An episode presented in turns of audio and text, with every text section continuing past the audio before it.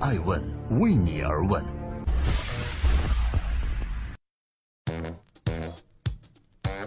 Hello，大家好，今天是二零一七年的十月十八日，也是中国共产党第十九次人民代表大会召开的日子。我是爱成，欢迎聆听守候爱问每日人物，记录时代人物。直至今天的十九大召开，听完了习近平主席的讲话，我们明白了爱问人物的核心工作呢，就是要解决人民日益增长的美好生活需要不平衡和不充分发展之间的矛盾。让我们继续记录时代人物，探索创新创富。今天要和各位一起关注的是蚂蚁金服的女老板彭磊，她帮马云练成了六脉神剑，如今个人身价四百亿，却吐槽胡润榜单。为什么彭磊可以成为马云身边最重要的女人和家人呢？胡润研究院最近发布了二零一七年胡润百富榜，有心人就开始扒这份榜单啦。赫然发现，在该榜单的阿里系中有十二个名额都被蚂蚁金服集团的高管占据。那么，自然我们今天把注意力落在了阿里巴巴的集团合伙人，也是蚂蚁金服集团的董事长彭磊身上。这位女子以四百亿元的身价财富，仅次于两千亿身价的马云家族。当我们都以为蚂蚁金服的老板是彭磊时，这里需要告诉大家的是，马云才是真正的控制人。马云个人对蚂蚁金服有百分之七十六点四二九四的股份，拥有绝对控制权，也就意味着彭磊的老板是马云。但是这份榜单遭到了彭磊个人强烈反击，他回应说：“这是富豪榜还是抽风榜啊？还是我四百亿？咋不说我四千亿呢？”他还开玩笑的说：“我很心疼蚂蚁金服兄弟们三秒钟，怎么回家跟老婆交代这巨款私藏啊？”这段话既可以被解读为辟谣和示威，也可以被解读是彭磊段子手的即兴发挥，体现了他一贯的坦率、聪明、真性情的性格。但无论真相如何，彭磊作为2017年中国最杰出商界女性排行榜排名第三的女性企业家，这样的江湖地位，在全球互联网行业与她并列的似乎只有 Facebook 的桑德伯格和雅虎的 CEO 梅耶尔，还有华为董事长孙亚芳了。在一般人看来，进入财富榜是对一名女性高管的极大肯定，但是在彭磊看来，财富真的不那么重要。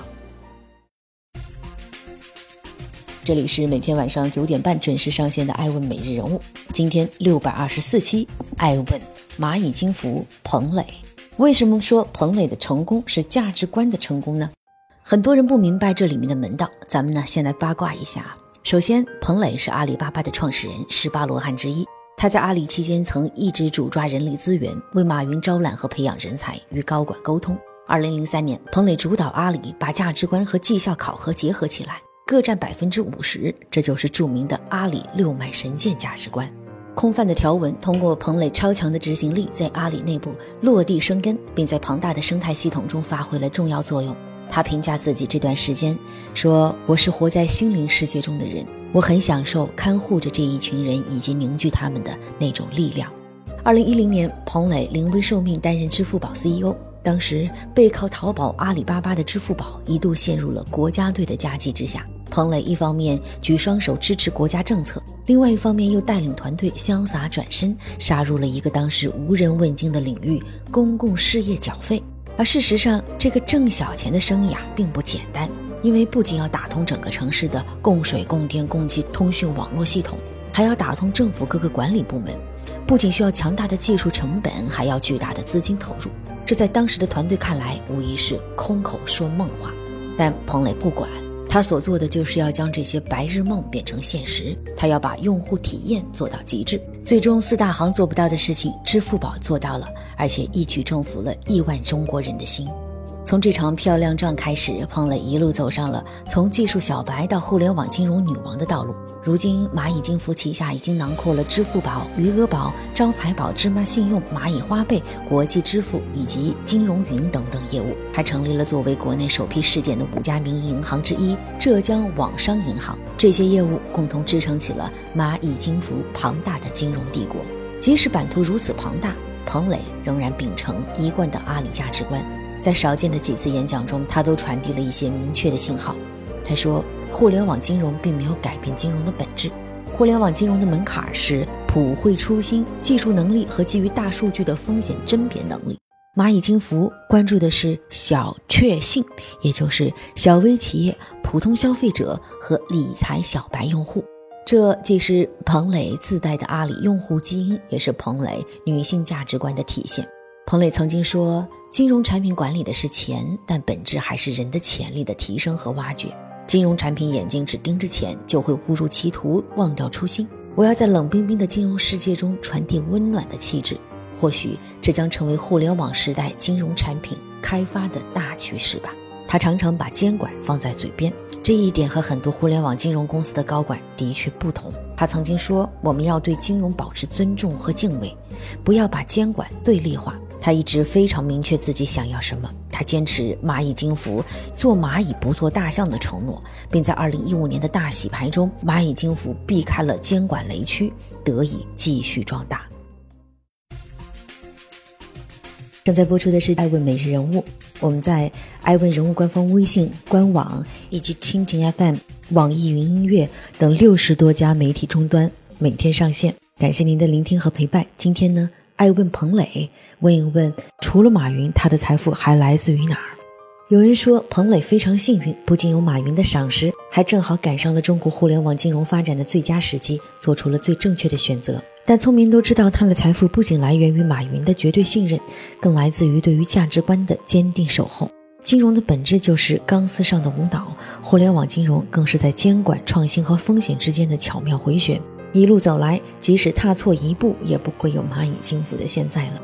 二零一六年，彭磊卸任了蚂蚁金服 CEO，他的老板马云在内部邮件中对他这样评价道：“彭磊或许是全球女性权力榜的明星企业家。”但是在我们的眼中，他永远是阿里小微文化和价值观薪火相传的家人，是阿里巴巴的心灵伙伴。那么，彭磊为何说女性的小心眼儿和不讲理在创业的过程中格外有用呢？如今，女性高管身居要职的情况在全球企业中不断涌现，比如中国 BAT 中都有女神的身影。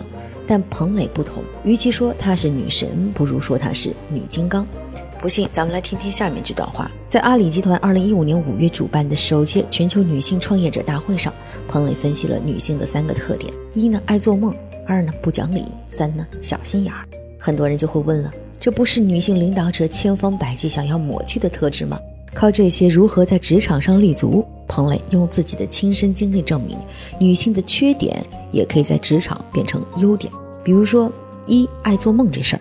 心里面向未来的那种向往和那种不切实际的白日梦，往往在创业的过程中很有用。正是因为这一点，彭磊把支付宝从白日梦变成了现实，并改变了人们的生活。第二个缺点不讲理，女性要相信直觉，勇于耍赖，在男性主导的团队中强势说不，因为女性讲道理的话是讲不过男人的。彭磊就说：“我觉得行，你们讲的都对，但对不起，我就是要耍赖不讲理，要这个决策。”第三个缺点，小心眼儿，对擅长的领域突然出现的威胁非常敏感，这也是女性的一大特征。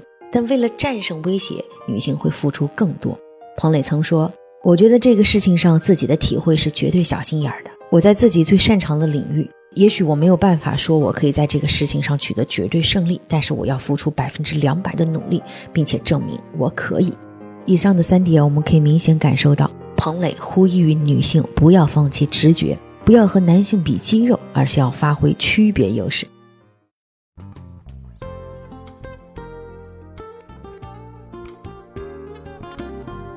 在今天爱问美人物的最后，感谢各位的聆听和陪伴。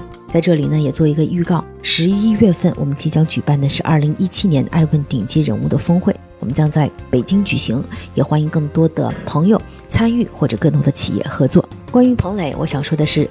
他对女性领导力的感悟，不仅是基于自己的体验，也是基于阿里生态体系中的女性高管、女性消费者群体和女性创业群体的数据而说的。如今，女性消费者和职业女性互为作用，正在改变全球经济的格局。女性参与经济管理的热情呢，也非同寻常了。越来越多的女性致力于帮助更多的人打破玻璃天花板。那么，未来女性该如何发挥领导力呢？这一点不仅对于女人来说很重要，对所有人都很重要。我是爱成爱问人物的创始人，爱问为你而问，让内容有态度，让数据有伦理，让技术有温度。记得二零一七年十一月，我们爱问顶级人物峰会，不见不散。